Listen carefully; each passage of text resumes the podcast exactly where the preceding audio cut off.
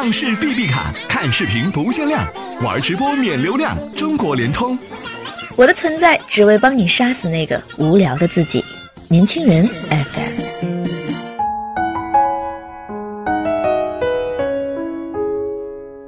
大家好，我是袍子君。今天给大家带来的故事是：刚毕业就创业，先想明白这几点。这个月初，有这样一条消息出现在各大新闻客户端：李新泽以零零后的身份出任 CEO，管理三百多名员工。更吸引眼球的是，他以初生牛犊不怕虎的姿态，在网上怒怼各大互联网巨头，比如阿里和小米等。但消息被报道不久，许多不为人知的真相又相继出现。类似的新闻其实出现过不少，如超级课程表 CEO 于嘉文、礼物说 CEO 温成辉、神奇百货 CEO 王凯欣。但幕后事实和最后的结局也在不久被众人所知。几乎都是昙花一现，除了事后诸葛亮般的洞见，捧得越高，摔得越狠之余，人们也不得不承认，新生一代正在成为职场新的主力军。身处职场的这几年，越发感受到了这种趋势。不仅向前看，学习老司机的经验，也要往后看，了解九五甚至零零后在想些什么。也许是有了这样的意识。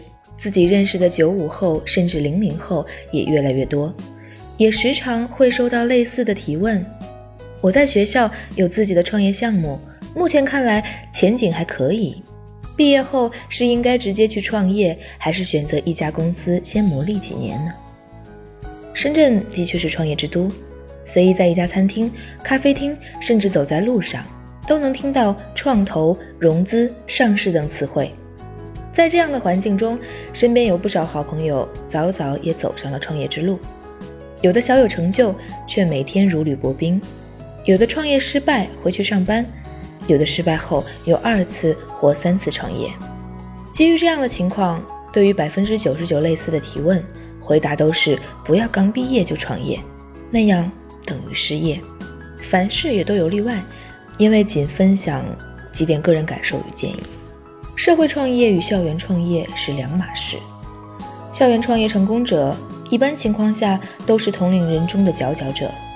我有幸认识很多这样的人，他们或大学四年没找家里要过学费，或大学已经积累了人生的第一桶金，但两三年后再观察，绝大部分都走上了上班这条路，只是还会随时做好创业准备。问及创业失败最大的体会，他们给的答案也类似。校园创业与毕业后创业是两码事，当初想的太过简单。学生时代的创业多少会有导师与学校给予帮助与扶持，无论是经营或是管理，也都不要求十分完善。而步于社会后的创业，没有了前辈的支持，自身的责任与压力越来越大，可谓是出了门便不会再有蓝天了。就是太年轻，没有别的理由。你还太年轻这句话。任何人听到都会心生不满，对于在校创业生更是如此。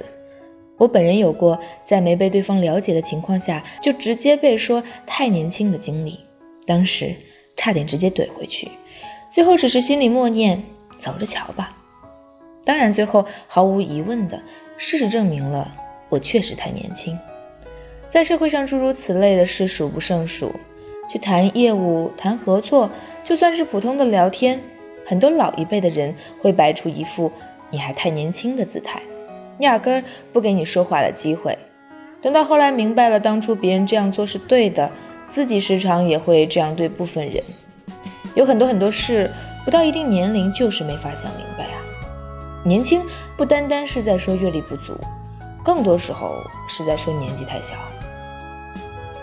不可忽视的沉没成本。沉没成本是指由于过去的决策已经发生了的，而不能由现在或将来的任何决策改变的成本。我们把这些已经发生不可收回的支出，如时间、金钱、精力等称为沉没成本。优秀的大学生在毕业后选择创业时，会比其他人少了一种经历，为别人工作的经历。选择都是不可逆的，你可以靠自己单打独斗，把一个人活成一个队伍。但由于缺少了系统化的职场历练，很难在后期把一个队伍又活成一个人。简单来说，创业虽然让你学到了不少知识，同时也失去了向公司高层与老板学习的机会。而老司机的重要性，我们已经强调了很多次。这就好比一个人每天健身，但从未接受过教练的亲自陪伴与指导，也许能靠自己找到正确的健身之路，但更大的概率是没健身几天便拉伤了身体。这样的人有一个通病，他们不会承认自己在摸索的过程中付出的时间、精力与金钱成本，只会讲述自己现在的既定成果。例如，大部分刚毕业的创业者只会强调自己的所得，却不会承认沉没成本。不管你看不看得见，天花板就在那里。每个人都会遇到瓶颈，跨过去便能突破，跨不过去便停留。职场新人一生能达到的高度，很大程度是由他跟随的老板所决定的。这个时代，优秀的人非常多，卓越的人却不多。这也决定了为什么很多人的公司规模永远也做不大。而从超级巨无霸企业出来的人，往往能做出一定成就。老板是什么人，下面的员工就都是什么样的人。而刚毕业就创业，自己就是老板，公司做到一定时候，自己反倒成了公司最大的发展障碍。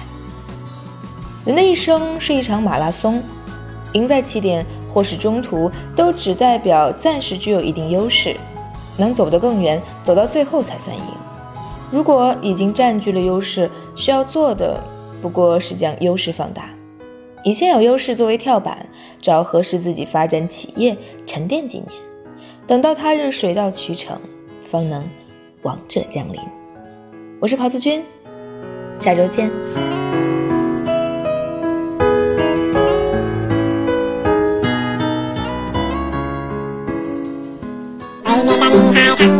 唱视 B B 卡，看视频不限量，玩直播免流量，好快好玩，全国不限量，疯狂打 call 吧！中国联通。